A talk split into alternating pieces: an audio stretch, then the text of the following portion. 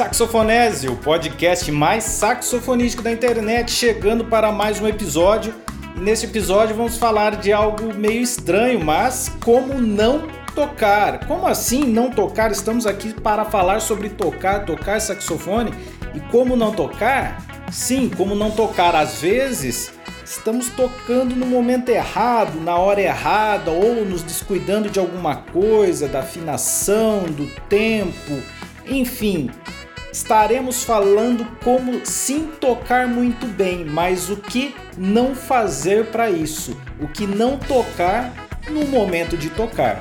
Meu nome é Otávio Delevedove e eu lhe convido a vir tocar comigo. Ficou confuso, né? como não tocar tocando ou tocando sem não tocar? Como, como, como é isso, né? Vamos falar um pouquinho disso. Então, este é o Saxofonese, o podcast mais saxofonístico da internet, chegando para mais um episódio cujo tema é Como Não Tocar. Como assim? Eu abro este episódio falando a respeito de um festival de música do qual eu participei.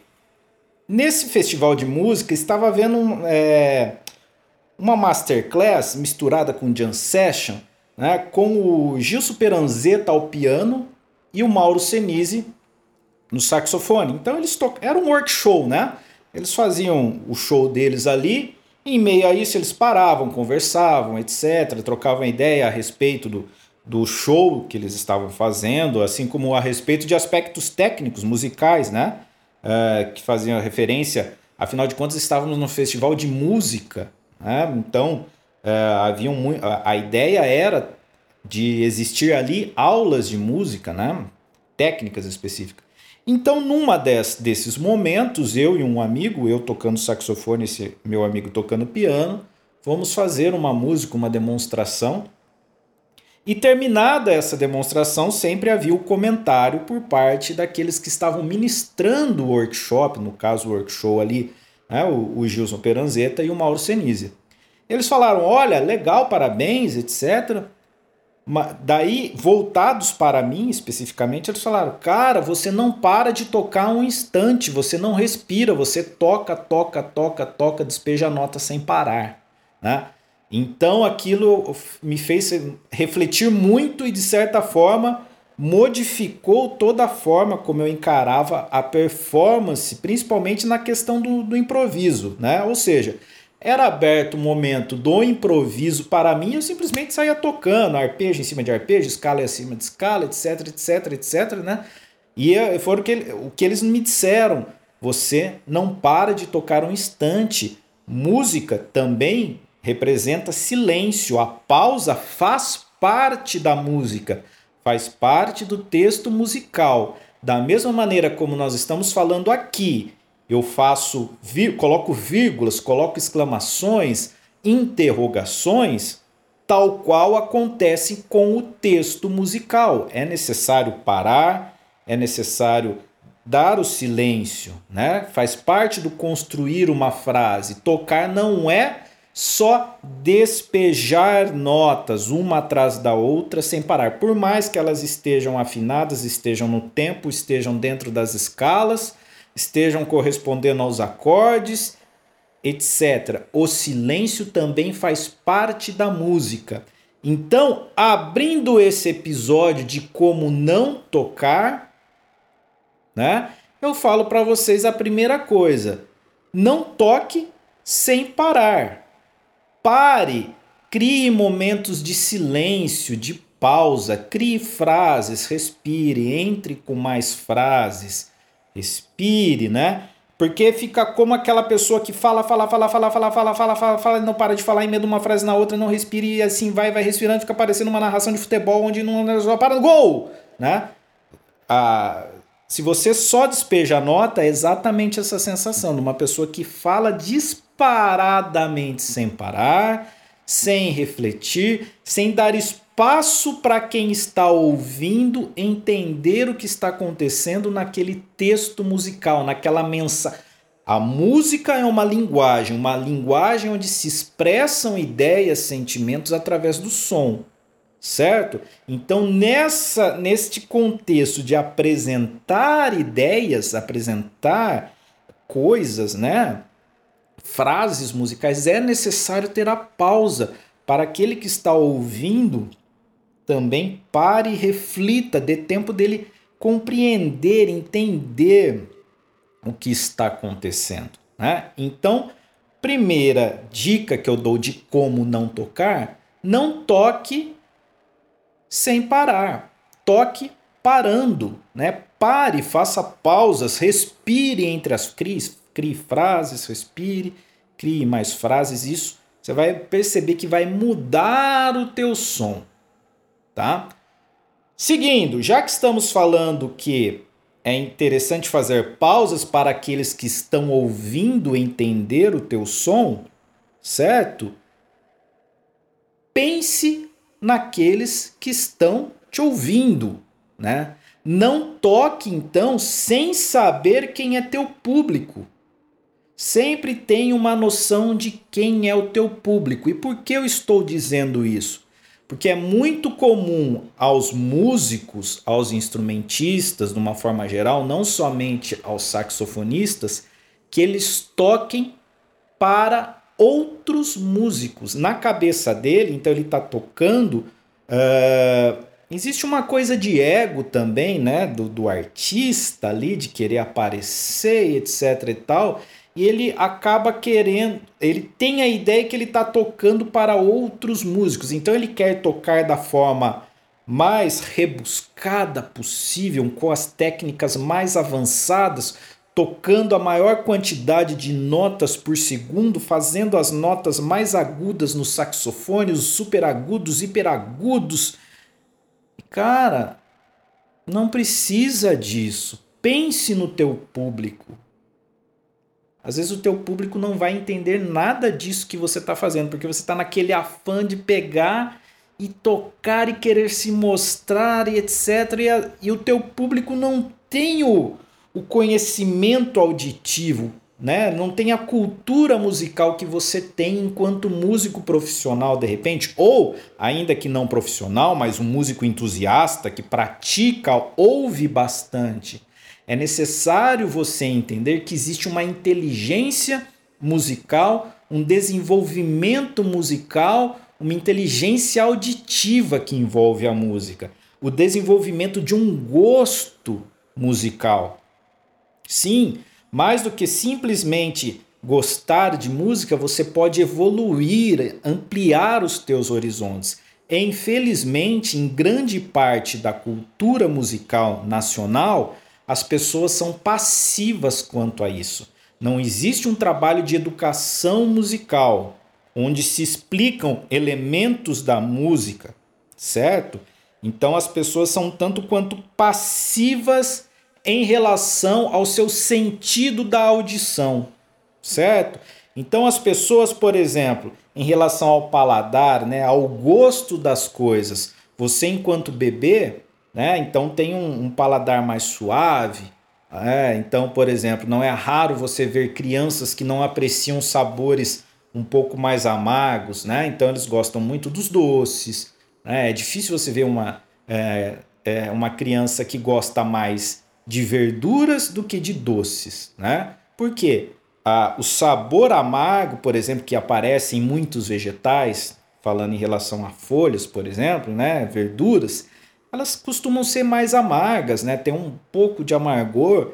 Então é necessário desenvolver o paladar, o sabor, né? Entender essa complexidade a fim de que você consiga apreciar estas coisas. Assim como apreciar um bom vinho, né? É, então existe toda uma ciência, um desenvolvimento a respeito disso, né? Tal, então nós estamos falando aqui da, da questão do paladar, mas em relação à audição não existe essa cultura. Simplesmente as pessoas ouvem música de forma passiva. Aquilo que toca, elas estão ouvindo, não necessariamente preocupadas se elas gostam ou não, se elas querem desenvolver essa percepção auditiva. Né? Então estou falando tudo isso porque muitas vezes você está preocupado demais em produzir um som, demonstrar diversas técnicas, etc., no teu instrumento, no saxofone, E às vezes a pessoa que está lhe ouvindo, o teu público, não tem cultura musical suficiente e cultura auditiva para entender aquilo que está acontecendo. Eu vou dar, vou dar dois exemplos meus. Primeiro, um exemplo muito simples.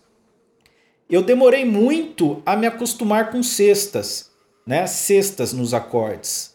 E não que eu não gostasse, simplesmente para mim era algo tanto faz como tanto fez, né? Principalmente a sexta no acorde maior, para mim era algo que ficava meio estranho, né? Então eu fui desenvolvendo a audição, o sentido auditivo e o apreço para entender a colocação da sexta num contexto musical. Certo? Da mesma forma, né? Em uma ocasião, eu fui fazer um evento beneficente que eu ia trocar para pessoas muito simples. Era uma comemoração de Dia das Mães. Eu acho que eu já, inclusive, dei esse exemplo aqui em outro episódio. Resumo: na apresentação, eu fui fazer uma música do Roberto Carlos e conversei com o colega que tocou comigo. Falei para ele: olha, eu vou tocar três vezes a música. A primeira vez eu vou apresentar o tema, a segunda eu vou fazer um improviso e a terceira eu toco no novamente o tema. Já consciente de que eram pessoas de cultura musical simples, essa parte do improviso eu já fiz um improviso muito simples. Mas ainda assim, no final do evento, enquanto me retirava, uh, duas pessoas que estavam no evento caminhavam atrás de mim. E essas pessoas conversando a respeito da música do evento. E elas disseram: Nossa, que legal, foi muito bonito, etc. Não entendi nada do que o saxofone tocou, mas estava muito bonito. Né? Pô, então eu fui lá, fiz uma música, uma música conhecida, mas só pelo fato de eu colocar um momento de improvisação no meio e que foi uma improvisação totalmente tonal e simples ainda, isso já foi sufici suficiente para a pessoa perder a noção do que estava acontecendo. Então, mais uma vez eu falo, não toque sem ter a noção de quem é o teu público. Sempre tenha a noção de quem é o teu público, para quem você está tocando. Não tenha a ideia de sempre tocar da, da maneira mais complexa possível com a maior velocidade possível, nas notas mais agudas e difíceis possíveis. Não. Pense no teu público e se ele vai entender isso que você está fazendo. Engatilhado a isso, eu já sigo na questão de não toque sem considerar as técnicas necessárias. Como assim? Da mesma forma que eu estou dizendo para vocês que é interessante e necessário que vocês conheçam o seu público a fim de tocar de uma forma que eles ouçam e compreendam, porque nem todo mundo tem o desenvolvimento auditivo e cultura musical que você tem, também é necessário que você pese as técnicas que você vai utilizar. Ah? Não é o despejar nota que vai te fazer um músico bom. Não é tocar as notas mais agudas que vai te fazer um músico bom.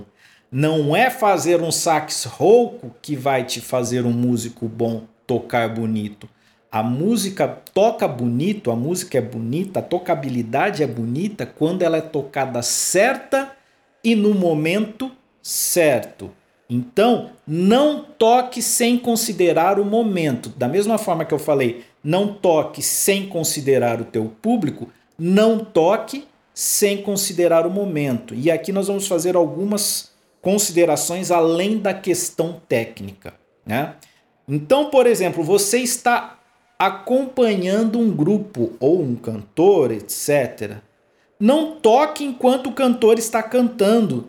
Não faça competição melódica com ele. O cantor já está executando uma melodia, que é a parte mais interessante. As pessoas estão prestando atenção no que o cantor canta, no que na letra que ele está emitindo.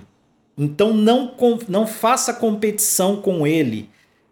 Espere ele acabar de cantar e crie frases entre as frases do cantor ou então, se você for tocar junto, toque em um volume muito atrás, Não entre na frente do cantor. Eu estou falando isso a cantor, mas você pode estender isso, por exemplo, a um outro instrumentista que está solando. Né? Se o seu papel é ficar atrás, fique atrás. Porque você vai passar por chato entre os músicos, assim como você vai atrapalhar a percepção musical de quem ouve.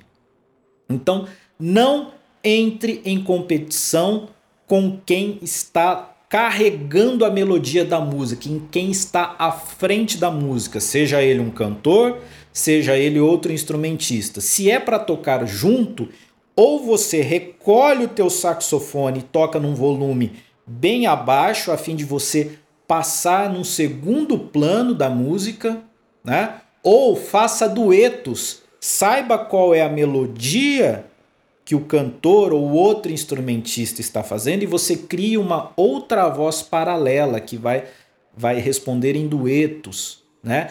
Também, ainda cantando e tocando em dueto, não ultrapasse em volume aquele que está fazendo a primeira voz, aquele que está conduzindo a música. Faça um dueto, mas com um volume um pouco mais atrás, certo? Então, mais uma vez, pensando em né, não toque sem considerar a situação, certo? Então pense na situação. É necessário fazer isso? Não é? Então não entre em competição com a pessoa que está fazendo a melodia, seja ela um cantor ou outro instrumentista. Né? Espere ela parar de fazer e crie nos espaços onde ela permitir. Ou toque num volume muito atrás, de forma que você passe como um segundo plano. Faça duetos, se é para tocar junto da melodia, crie vozes, mas não entre em competição nunca. Certo? Seguindo, pense nas ainda em relação à situação, pense nas técnicas, né? Pense se é necessário tocar tão rápido, despejar tantas notas. Pense se é necessário fazer um outside ou usar aquela escala, aquela dissonância, colocar aquele efeito no saxofone. Às vezes o contexto musical é um contexto simples.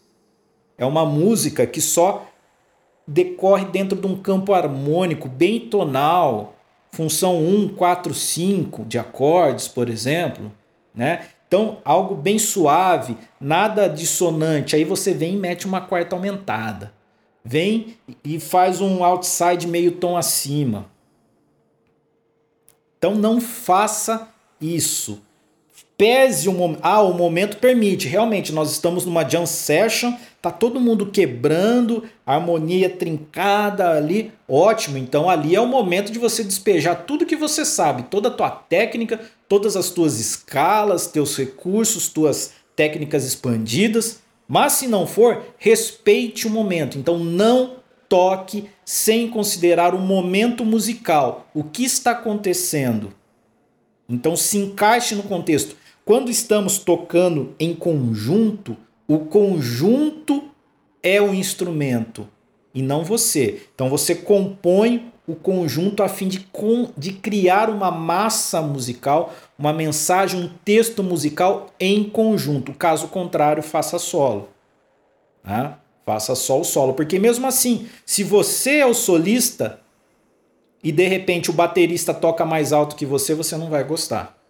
Se você é o solista e de repente outro músico atravessa o teu solo, você também não vai não, não irá gostar. Então construa, faça parte do todo. Então não toque sem considerar o momento musical.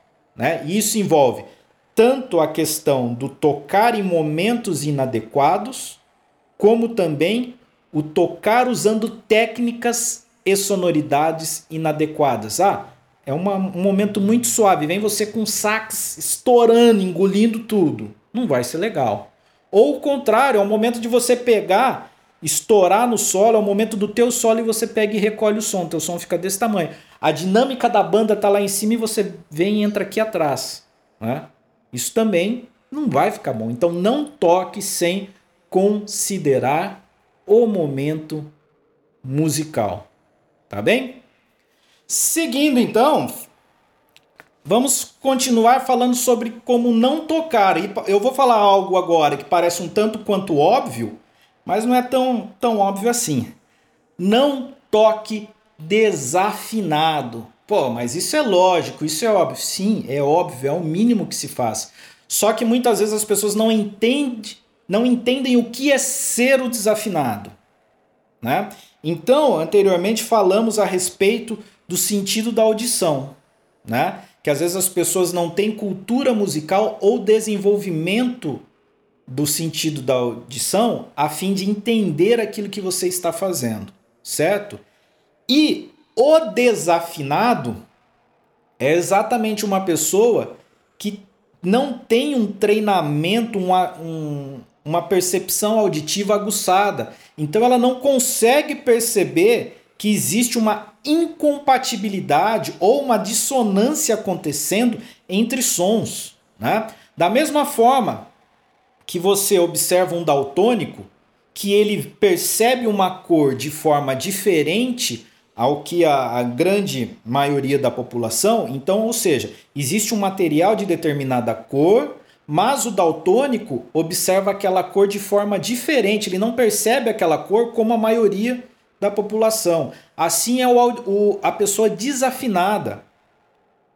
Ela não consegue distinguir sons, certo? Então, quando, ela, quando você ouve alguém cantar desafinado, prova provavelmente essa pessoa ela não percebe, ela não tem a capacidade de perceber que o som que ela produz com a voz está gerando dissonância em relação ao contexto musical que está acontecendo. E da mesma forma acontece com o saxofone. Se a pessoa é desafinada, ela não per consegue perceber que o saxofone está fora de tom, está não está batendo afinação com o resto do contexto que está acontecendo, né? E às vezes a questão não é nem tão grave, porque realmente tem o total desafinado que ele realmente não tem noção do que está acontecendo. Né? Ele não sabe que ele está ele não percebe, ele não tem a capacidade de perceber que a forma como ele canta não encaixa no contexto musical. Né? Assim como tem aquelas pessoas que não têm ritmo, elas não conseguem cantar ou tocar dentro de um pulso rítmico. Não, não, não tem jeito, ela não consegue se encaixar. Né? Mas tem aqueles que é apenas uma questão de treino. Então a pessoa é desafinada, mas é uma questão de dar um, dar, fazer um treino, né? perceber as notas.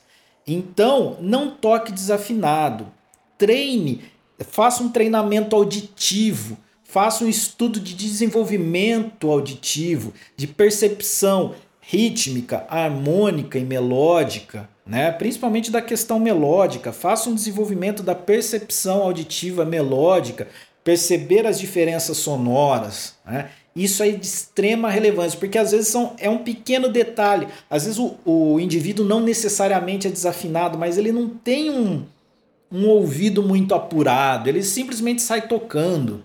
Né? Ele não tem. Então, é, esse ajuste fino, digamos assim, ele não tem. Né? E isso é perceptível totalmente no momento da execução de uma música. Né? Fica aquela coisinha quase lá sempre, né? Aquele cantor que quase acerta a nota sempre, ele é quase afinado ou seja, está quase lá, mas ele não tem a percepção de ver que ele está, né? Então às vezes é só dar um trabalho, uma trabalhadinha. E como fazer isso? Estudar com afinador, né? Vamos pegar o saxofone, emitir uma nota com o afinador na frente. Aí você emite essa mesma nota em grande intensidade e a afinação tem que permanecer no mesmo lugar. Aí você emite essa mesma nota em baixa intensidade e a afinação tem que permanecer no mesmo lugar. Por quê? As diferentes intensidades numa mesma nota exigem controle corporal diferente dessa nota. Então, postura física, apoio dos músculos de, é, do diafragma, dos músculos abdominais intercostais. Então, existe uma necessidade de apoios diferentes da coluna de ar e embocadura que vão manter essa afinação cravada ali, seja numa intensidade normal, em uma alta intensidade sonora ou em uma intensidade mais baixa. E da mesma forma, regiões diferentes do saxofone vão exigir controles diferentes. Então, grave, médio, agudo exigem controles diferentes. Então, faça um exercício de nota longa com o afinador na tua frente em diferentes intensidades, a fim de você treinar a sustentação afinada de notas. E outra coisa, tocar afinado sozinho é uma coisa, tocar afinado em conjunto é outra.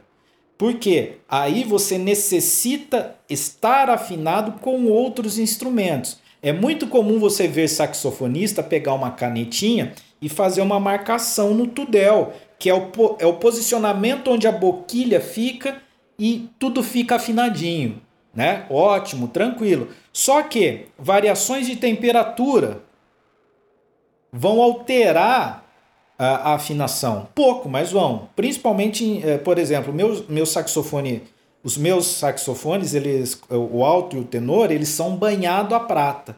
E eu senti uma grande diferença nos primeiros contatos, porque eu vim de outros saxofones que não eram banhados a prata, eles eram aqueles laqueados, o dourado tradicional.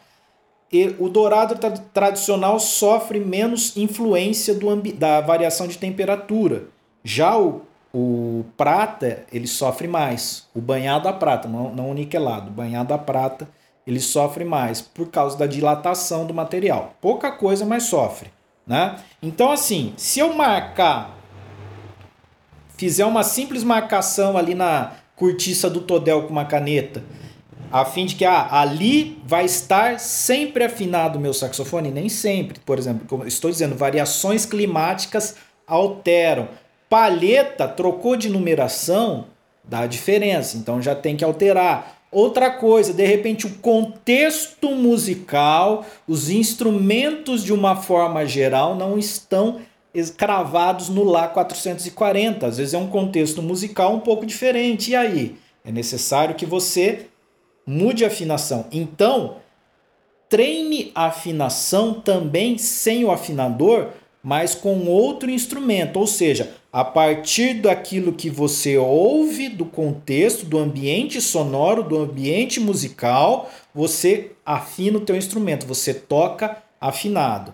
Então, mais do que estudar, cravar a afinação no afinador, você precisa educar o teu ouvido a ouvir o contexto musical do ambiente e estar afinado a este contexto musical. Como fazer isso? Você pode, se você tiver um outro instrumento na tua casa, emitir uma nota e soar uma, a mesma nota no saxofone, a fim de que você ouça se as duas estão afinadas. Quando duas notas estão afinadas, uma nota ela possui uma frequência, é o ar vibrando, uma onda, né? Então ele vai ter uma, uma oscilação.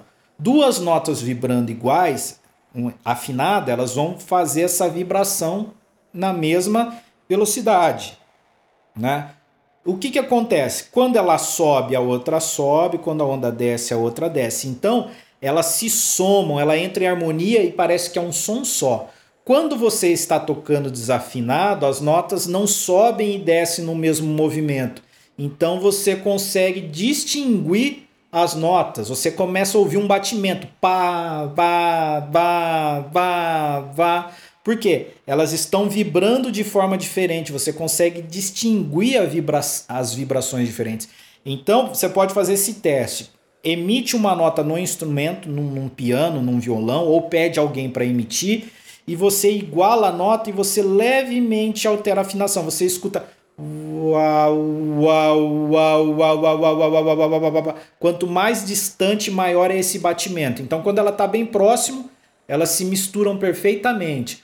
Elas começam a se distanciar em relação à afinação, ela começa a vibrar. Uau, uau, uau, uau, uau, uau, uau, uau, uau. Isso é muito perceptível quando você afina um contrabaixo. Se você tem um amigo contrabaixista, ou se você toca contrabaixo, afine duas cordas né? Pegue o contrabaixo, vá lá na corda mais grave, no mi grave, na quinta corda vai virar lá e afine com a outra corda, com a corda lá. E desafine levemente, você vai perceber que você escuta esse batimento. Aí conforme você vai lá e dá uma ajustada para o batimento. Então conforme ela se distancia, os batimentos vão aumentando, aumentando, aumentando, ficando bem rápido até ficar muito desafinado. Então recapitulando, treine a afinação, treine o teu ouvido afinado num contexto musical. Então, treine com o afinador, mas treine no contexto musical. Treine tentando se afinar a partir de outro instrumento. É aquela história da orquestra. O espala entra, dá a nota e a partir da nota do espala toda a orquestra se afina. Né? Ninguém leva o diapasão, né? ninguém na orquestra chega com o diapasão no palco e tu põe no ouvido e afina. Não, é a partir da nota do espala. Então, no... se ele está com a afinação um pouco acima, a orquestra toda vai afinar acima. Se ele está com a nota um pouco abaixo, a orquestra toda vai afinar um pouco abaixo. Né? Mas é a nota do espala. Então, aprenda a afinar pelo teu ouvido, apure a tua audição ao ambiente musical e é, entenda como se afinar junto a esse contexto, a um contexto musical. Certo? Outra coisa, preste atenção ao tudel do saxofone, né? Então, ao tudel do saxofone. O saxofone ele começa aqui, o tubo do saxofone, ele começa na ponta da boquilha, né? Então, quando eu altero a posição do saxofone no tudel, se eu empurro ele mais profundo, né? Se eu empurro a boquilha mais profundo, eu reduzo o tamanho do saxofone, ele fica um instrumento mais curto. Se eu trago a boquilha mais para a ponta do tudel, eu torno o saxofone um instrumento mais longo, né?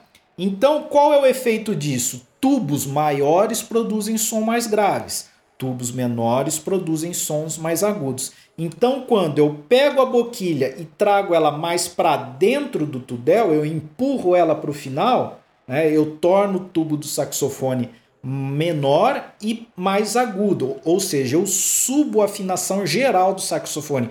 Todas as notas vão ficar ligeiramente mais agudas. Se eu pego o tudel do saxofone e trago ele para fora, né, indo em direção ao final do tudel, eu pego a boquilha e deixo bem na ponta, eu torno esse tubo mais longo. Logo, todas as notas do saxofone ficam levemente mais graves. Né? Então, isso altera de forma similar, digamos assim, todas as notas ao mesmo tempo do saxofone. Então, preste atenção. Às vezes, não está numa posição adequada em relação mudou a temperatura, como eu disse, você trocou a palheta então toda afinação vai estar errada. Então você vai pegar e ajustar a tua boquilha no tudel do saxofone a fim de que você toque afinado. Ainda assim, boquilha colocada no lugar certo, o projeto do saxofone é muito complexo. São muito furos num tubo que ainda por cima é um tubo cônico não é um tubo, não é um tubo cilíndrico. Ou seja, como o tubo do saxofone é cônico, tem forma de cone, ele começa mais estreito e termina na campana, que é larga. Então ele começa lá no tudel, que é bem é um furo bem é, um, é, é bem estreito e termina na bocona lá da, da campana, né? Então ele é cônico. Né? Ele não é, é cilíndrico, seria o quê? Um trombone, um trompete. Ele termina assim numa, numa campana, mas a, desde a entrada do bocal até o início da campana, o tubo vai ter a mesma dimensão, ele é cilíndrico. A flauta, a flauta transversa, né? flauta transversal, a flauta é um tubo cilíndrico, ela tem o mesmo tamanho, né? o tubo tem a mesma tem o mesmo raio em toda a sua extensão, certo? Então o saxofone é um projeto bem complexo, são diversos furos em um tubo que ainda por cima não é cilíndrico, ele, ele hum, tem uma variação do raio, né? Uh, então, o que, que eu quero dizer com isso? Às vezes o teu saxofone ele está na posição correta da boquilha no tudel, mas alguma nota soará desafinada. Por quê? É difícil, dificílimo acertar um projeto onde você consiga afinar perfeitamente furinho por furinho do saxofone, aliado a manter um timbre interessante. Né? Não é só produzir notas afinadas, mas existe a questão do timbre, da qualidade timbrística e outros aspectos, estabilidade sonora, etc. Não é o, não é o contexto aqui. Mas, então, teu saxofone, você pode estar tocando afinado, estar com a boquilha numa posição legal, mas o teu saxofone em alguma nota específica soar desafinado por razão do projeto de construção do teu saxofone. Se você pegar um outro saxofone, talvez a mesma nota não soe desafinado, mas talvez outra nota diferente do seu soe. Eu tinha um, um saxofone tenor onde o Mi e o Fá eram muito fora, era um saxofone Michael. O Mi agudo, né, aqui da palma da mão, já, né? Eles eram bem desafinados, então eu tinha que fazer uma digitação alternativa né? não a digitação padrão a fim de afinar, de compensar essa desafinação dessas notas. O Ré da palma da mão esquerda aqui era bem desafinado. Né? Inclusive, eu criei um vício, porque toda vez que eu emitia o Ré, eu precisava compensar na embocadura a nota. Né? Então, eu levei um bom tempo até depois de que eu vendi esse mic, eu comprei um 62 da Yamaha então o 62 eu não tinha, tinha esse problema, mas ainda assim, pelo costume que eu criei, o costume não, o vício que eu criei de afinar aquele ré na boca, né? Eu tive que perder esse costume, esse hábito no 62, porque o 62 não necessitava disso, né? Então, ainda assim, você estudou afinação com metrônomo, estu... com metrônomo não, com afinador, você estudou afinação num contexto musical, você tá com a tua boquilha colocada numa posição boa, mas ainda assim o teu projeto, o teu, saxo, teu projeto do teu saxofone, é, né? o projeto mecânico dele, a construção dele, pode ser que ela desafine em alguma nota. E aí entra a tua percepção auditiva de afinar. Como saber isso? Como, como estudar isso? Pega o teu saxofone, bota na frente um afinador e vá testando nota por nota. Tente não compensar nada na embocadura. Emita nota por nota do saxofone, né? de forma a averiguar no afinador se entre uma nota e outra você emitiu uma nota. Quando você sobe meio tom, ela permanece o afinador na mesma posição ou existe uma discrepância? Ah, mudou um pouco a afinação? Então faça diversas vezes para averiguar se de repente não foi uma embocadura que você mudou naquela nota. Né? Mas se você percebe que quando você passa do Mi para o Fá existe uma diferença na afinação, né? então é sinal que você precisa estudar no teu instrumento especificamente aquela nota com o afinador. Então, na emissão daquela nota, você precisa para entender como fazer soar da forma mais afinada possível no teu instrumento aquela nota que, em razão do projeto, soa levemente desafinada, certo? E a percepção auditiva tua no meio de uma apresentação é quem vai mandar e coordenar essa afinação. Né? Às vezes é uma passagem rápida, não vai ser nem perceptível, mas às vezes será necessário que você faça assim uma compensação. E esse nível de compensação vai ser feito através da tua percepção auditiva, através daquilo que você ouve do contexto musical à tua volta, que você vai acertar essa nota um pouco para cima ou um pouco para baixo, certo? E terminando, né? Então, falando, eu falei de que não toque desafinado, né? Então, é, agora eu vou falar para você: não toque além dos teus limites. Como assim não toque além dos teus limites? Né? Vou começar por músicas que você ainda não tem o pleno domínio. Né? Então, você está aprendendo determinada música e você vai tocar essa música. E aí, por exemplo, creio que a maioria já, já passou por essa situação que na, no desenvolvimento tem um pedacinho da música ali onde você enrosca, né? E aí você vai tocar essa música ainda de forma insegura, né? Porque você ainda não tá 100% nela, você já começa, putz, tô chegando naquele pedacinho que eu enrosco. Tô chegando naquele pedacinho onde eu enrosco, vou errar, erra. Certeza, né? Então você foca naquele pedaço que você não resolveu o problema, então com certeza você vai errar, né? Então começamos essa parte de não toque além dos teus limites, pensando nisso, no repertório. Não tente tocar um repertório ao qual você ainda não tem o domínio, né? É... Então, to... o momento de tocar é o teu momento de performance, é o momento onde não deve haver dúvidas quanto à tua competência. Tá? Existe um momento de estudar. No momento do estudo, você faz tudo que puder fazer, tudo que quiser fazer. Ali é o momento de errar, de testar, de fazer os saques apitar, de não sair a nota, certo? Agora, no momento de tocar, não. O momento onde você está levando aquela expressão. Voltando lá no começo, onde eu falei que é uma, é uma a música é uma linguagem, uma forma de se expressar através de sons, né? de sons, sons organizados. Tá? Uh, então, esse é o momento que você está levando a mensagem musical. Agora, você vai levar uma mensagem musical de forma insegura e com erro? Não, então não toque além dos teus limites. Se você não tem domínio sobre o repertório, não tente tocar aquela, não tente se apresentar com uma música a qual você não tem segurança. Né? Então vá tocar, toque ainda que uma música que seja mais simples, mas com segurança. Né? É isso que impressiona. A música certa no momento certo, feita da forma certa. Não adianta você querer tocar espinha de bacalhau, porque tem zilhões de notas por segundo na, na música, né? E ficar feio. Os caras vão falar: nossa, que chato, hein?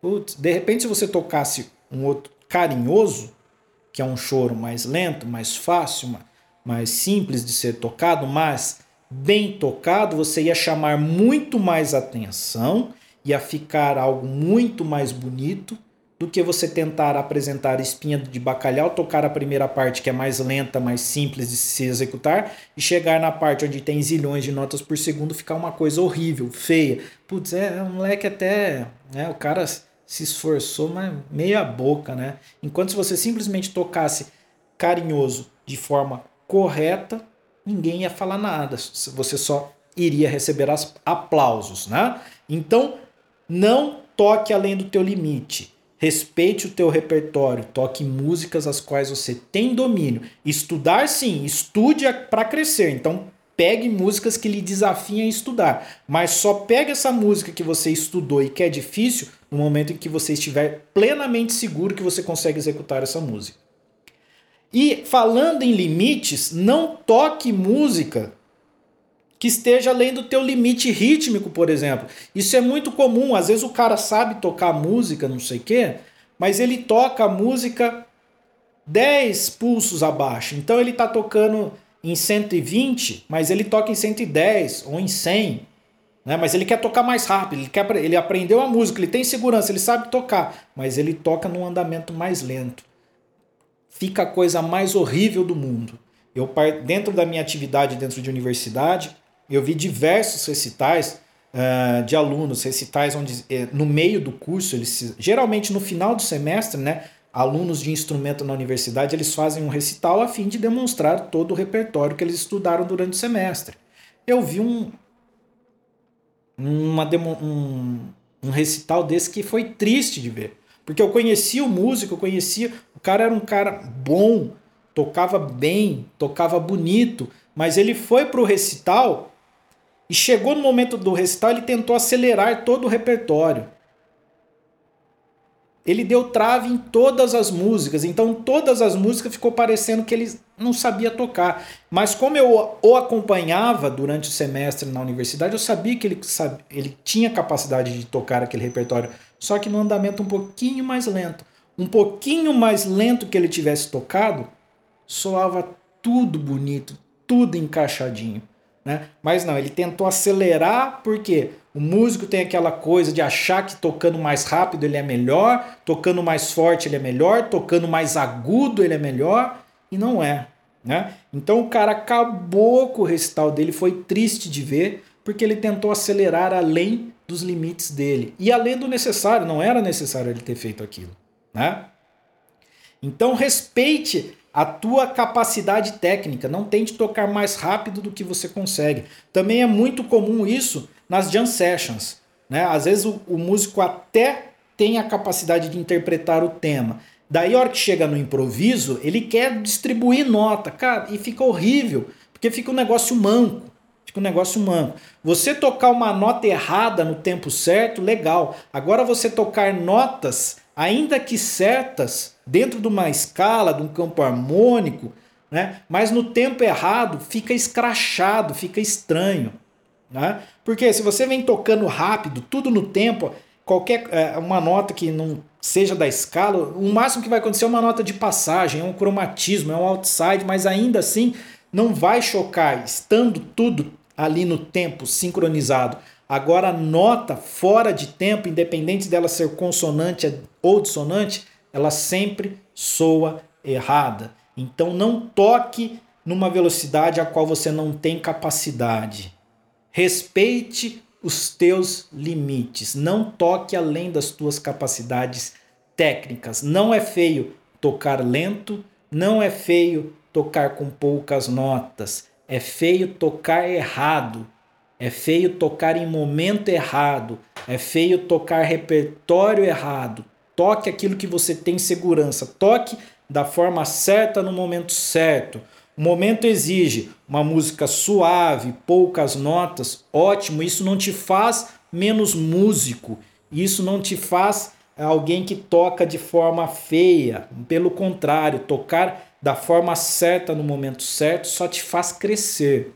Só te faz uma pessoa que é ciente das suas capacidades da sua possibilidade de criar uma linguagem musical, de transmitir uma mensagem sonora.